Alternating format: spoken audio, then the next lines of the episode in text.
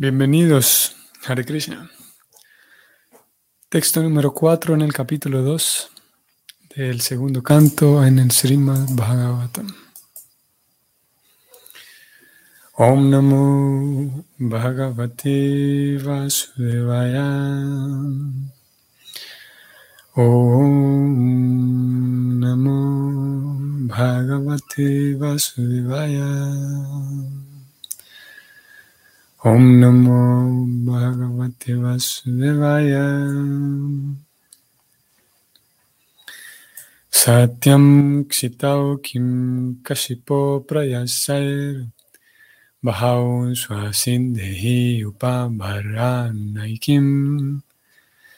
Satyanjalau Kim Burudam Napartyam Satyanjalau Kim Burudana Patriam Satikim Dukalai. La traducción es la siguiente.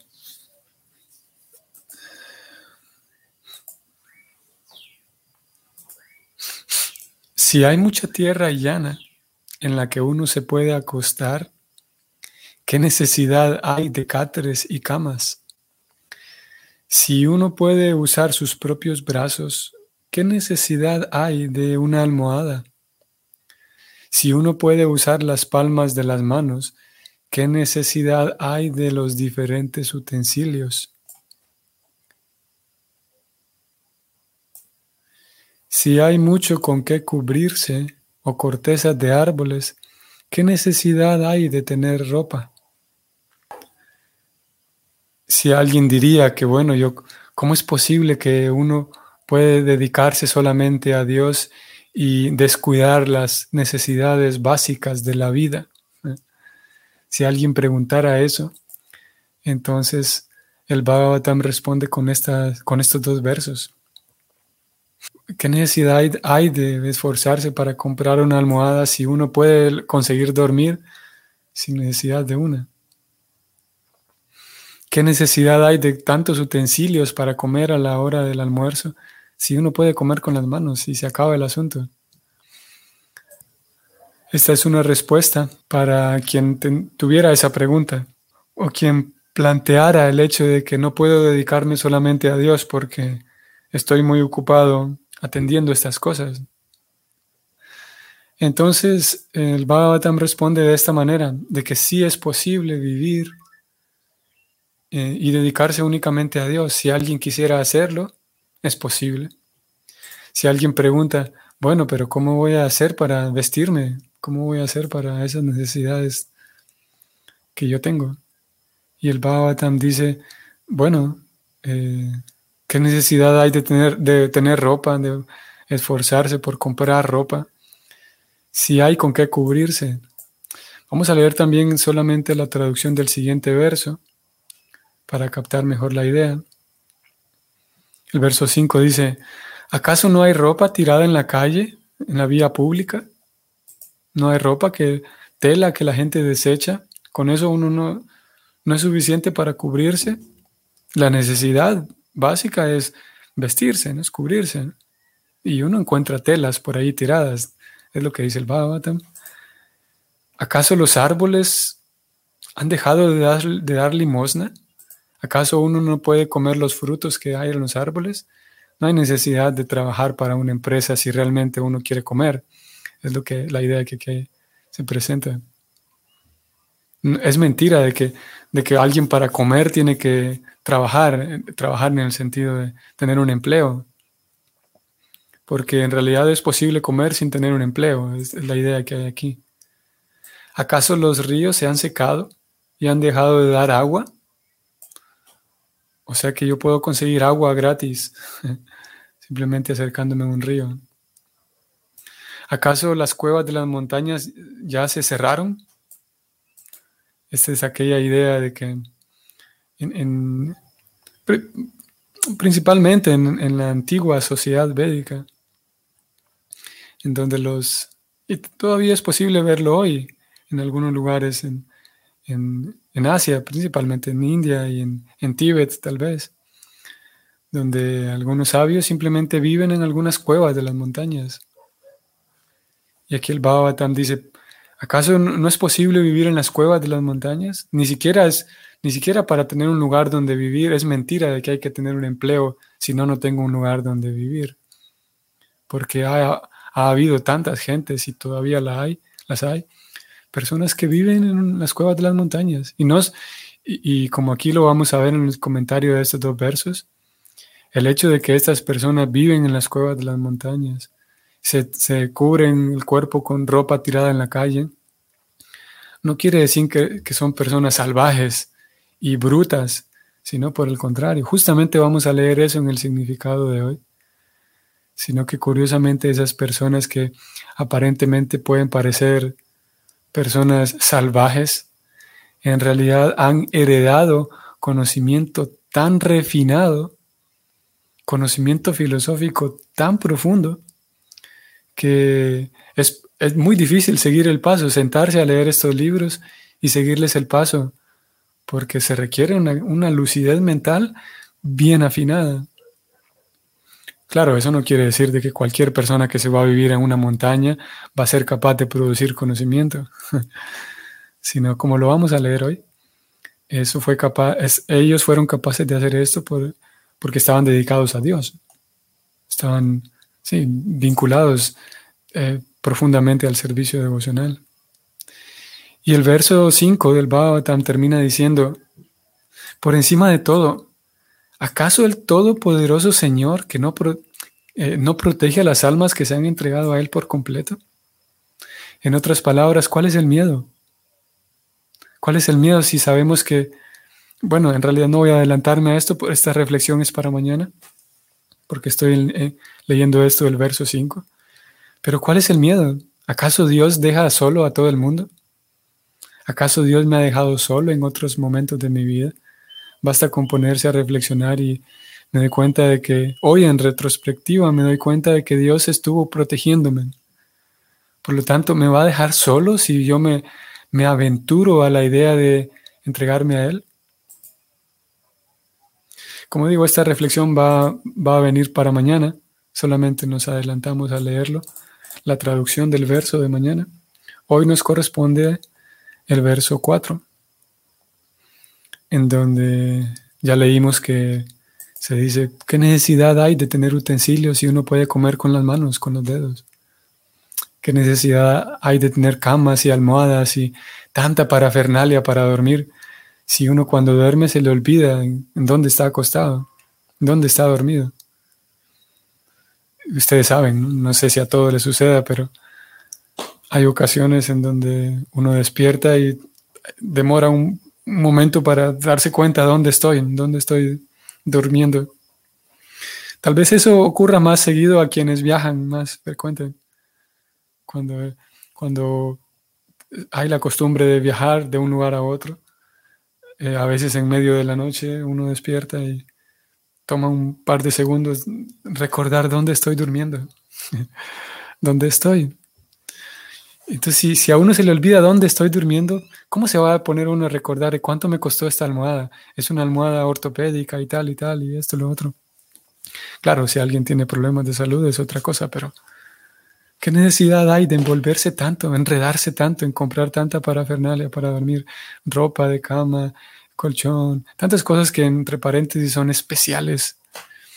Si fin de cuentas lo que necesitamos es dormir. Y como ya dijimos hace unos días atrás, puedo tener toda la parafernalia más especial, entre comillas, de última generación, de última tecnología.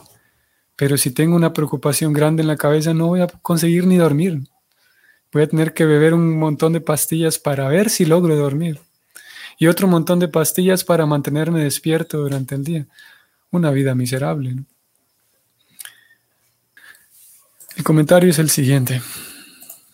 Las necesidades que se tienen en la vida para la protección y la comodidad del cuerpo no se deben aumentar innecesariamente.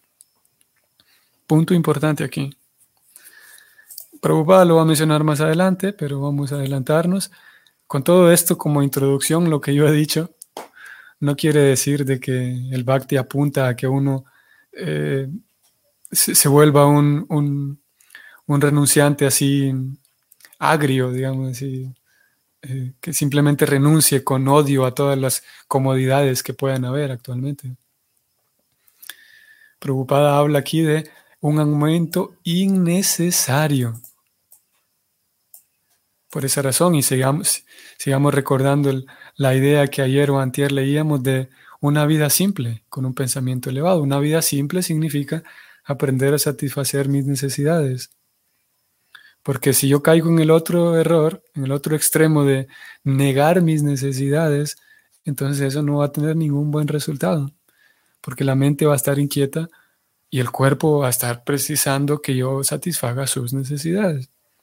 Entonces aquí no consiste en llevar una vida de negación de mis propias necesidades y, negarme y, y por lo tanto ser violento conmigo mismo. Aquí se está hablando de ¿Qué sucede cuando uno aumenta innecesariamente? Un esfuerzo eh, innecesario por demasiada protección para mí mismo y demasiada comodidad para mí mismo. Pero la protección y la comodidad del cuerpo son necesarias. Sigo leyendo. La energía humana se malogra en una vana búsqueda tras la felicidad ilusoria. Si uno puede acostarse en el suelo, entonces, ¿por qué tiene que esforzarse por conseguir un buen bastidor o un cojín blando para hacerlo? Si uno puede descansar sin ninguna almohada y hacer uso de los blandos brazos que nos ha dado la naturaleza, no hay necesidad de buscar una almohada. Si hacemos un estudio general de la vida de los animales, veremos que ellos no tienen la inteligencia para construir grandes casas, muebles y demás enseres domésticos. Y aún así llevan una vida sana con solo acostarse en la tierra a la intemperie. Ellos no saben cocinar ni preparar comidas, mas no obstante, llevan una vida sana con más facilidad que un ser humano. Cuidado a esto que viene, vamos a leerlo con mucho cuidado. Preocupada dice, esto no significa que la civilización humana deba retroceder a la vida animal o que el ser humano deba vivir desnudo en las selvas, sin ninguna cultura, educación ni sentido de moralidad. No. Un ser humano inteligente no puede llevar la vida de un animal. Más bien, vean qué interesante esto, el hombre debe tratar de utilizar su inteligencia en las artes, en las ciencias, en la poesía y en la filosofía. Interesante, ¿no? De modo o de ese modo puede favorecer la marcha progresiva de la civilización humana. Pero la idea que Srila Shukadeva Goswami presenta aquí es que la energía de reserva de la vida humana que es muy superior a la de los animales, debe ser únicamente empleada para la autorrealización. El adelanto de la civilización humana debe tener por meta que establezcamos la relación que tenemos con Dios, que ahora está perdida, cosa que no es posible lograr en ninguna otra forma de vida que no sea la humana. Uno debe percatarse de la inutilidad del fenómeno material y considerarlo una fantasmagoría pasajera. Y uno debe esforzarse por buscar una solución a los sufrimientos de la vida. Sentirse orgulloso de un tipo refinado de civilización animal encaminada hacia la complacencia de los sentidos es una ilusión. Y esa clase de entre comillas, civilización, no es digna de ese nombre. Hmm. Mientras el ser humano busca esas actividades falsas, se encuentra en las garras de Maya o la ilusión. Los grandes sabios y santos de los días de antaño no vivían en residencias palaciegas bien amuebladas, bien amuebladas, y dotadas de las llamadas comodidades de la vida. Ellos solían vivir en chozas y en los bosques y solían sentarse en el suelo llano, y aún así han dejado con toda perfección inmensos tesoros de elevado conocimiento. Aquí está lo que decíamos. Srila Rupa Goswami y Srila Sanatan Goswami eran importantes ministros de Estado, pero pudieron dejar tras de sí gran cantidad de escritos acerca del conocimiento trascendental, mientras residían una sola noche bajo el mismo árbol. Ellos no vivían ni siquiera por dos noches bajo el mismo árbol, ni qué hablar de que lo hicieran en cuartos bien amueblados y dotados de comodidades modernas. Aún así, pudieron darnos importantísimas escrituras acerca de la autorrealización. Las llamadas comodidades de la vida no son en realidad una ayuda para la civilización progresiva. Por el contrario, van en detrimento de esa vida progresiva. En el sistema de Sanatana Dharma, o el sistema de cuatro divisiones de vida social y cuatro divisiones de comprensión progresiva, hay muchas oportunidades y suficientes indicaciones para una feliz conclusión de la vida progresiva.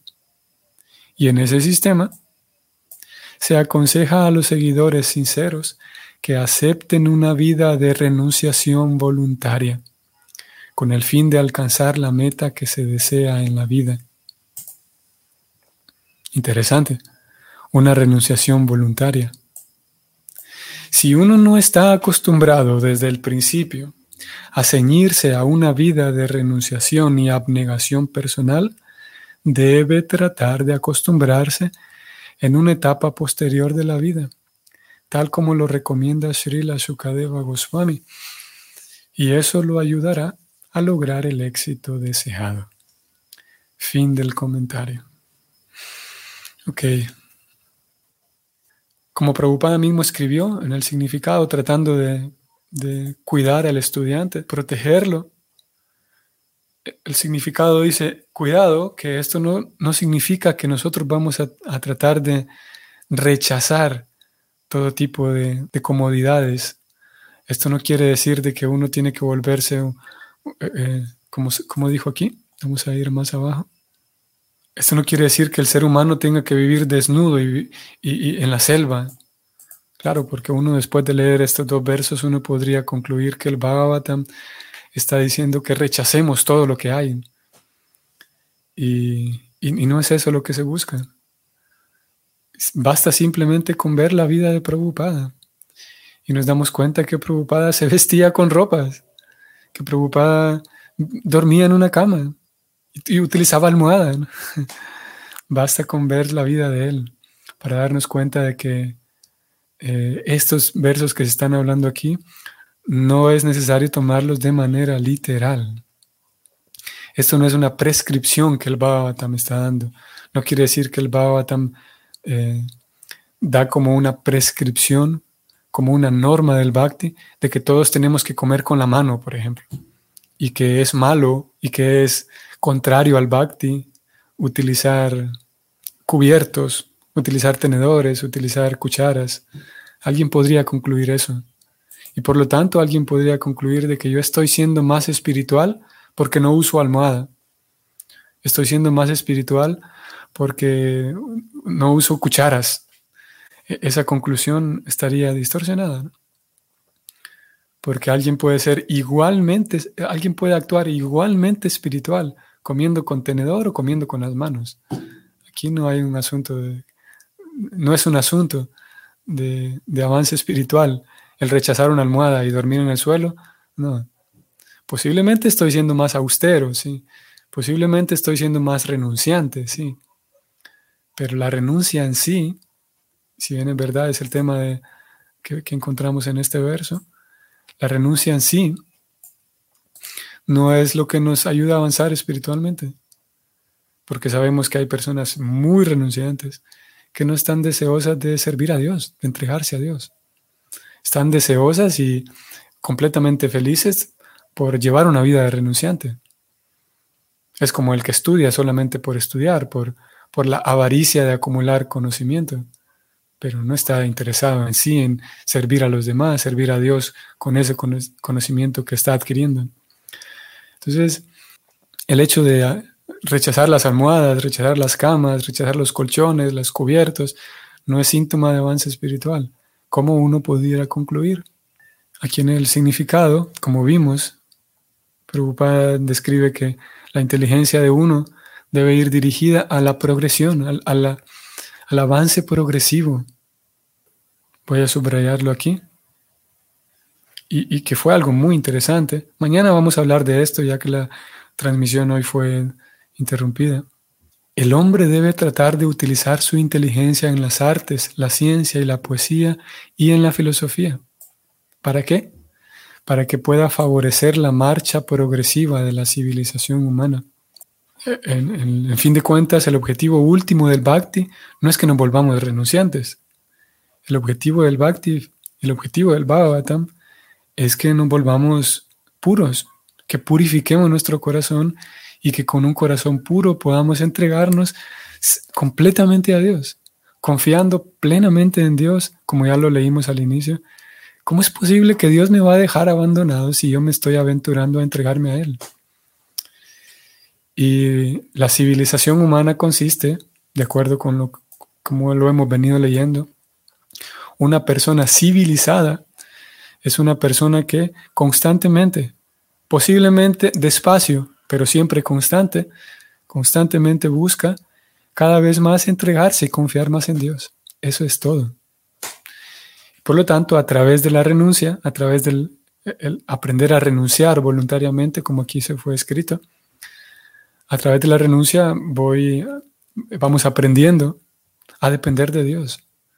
Porque, eh, eh, ¿qué sucede con la renuncia? Y, es que voy, voy abandonándome más a Dios y voy cultivando aquella idea de que yo no soy, en fin de cuentas, yo no soy capaz por mí mismo de existir. Concepto interesante y extraño de entrada.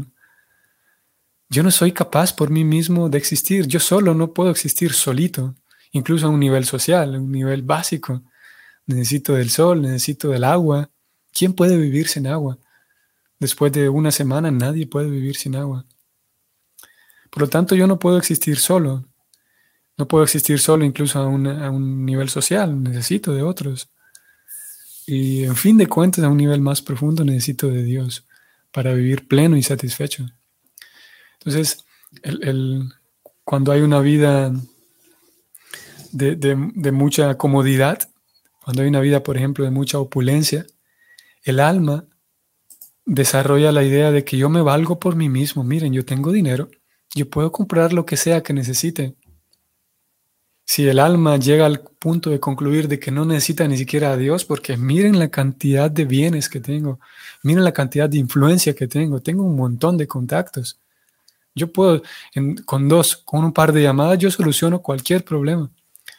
El alma puede generar la idea de que ella es autosuficiente, por lo tanto no necesita de Dios, por lo tanto más distanciada de Dios. Y la renuncia, dentro del concepto del bhakti, es que aprendemos a, renunciar, a, renunciar a la idea de que yo controlo, de que yo soy el dueño. Por lo tanto, a que me, dispongo y me entrego a Dios. Eso es muy diferente a una renuncia simplemente, a volverse un renunciante sin Dios. Y hay muchas escuelas, hay escuelas y sistemas que, que, lo viven así. La renuncia, pero no necesariamente buscando entregarse a Dios, sino la renuncia, renuncio al plástico, porque el plástico es artificial y malo. Renuncio al cemento, renuncio a las ciudades porque son artificiales, renuncio al dinero porque es un engaño, renuncio al internet porque es de Kali Yuga, en fin, puedo renunciar a muchas cosas. Pero en fin de cuentas, como lo hacen algunas personas, el alma, de acuerdo al bhakti, el alma renuncia a todo eso para poder entregarse con una mejor disposición a Dios, que es eso lo que le va a dar plena satisfacción, no el acto en sí de, de huir y, y escapar de todas las cosas, entre comillas, artificiales y materiales. Muy bien, voy a detenerme aquí. El día de mañana vamos a volver a este verso. Ustedes quienes están escuchando esta grabación en YouTube y en Spotify, comúnmente hacemos la transmisión en directo en Facebook, pero hoy la transmisión se detuvo un par de veces y bueno, no fue posible continuarla con fluidez. Así que mañana volveremos a este mismo verso para completar la idea que, que está presente aquí en el verso. Saludos para todos, Hare Krishna.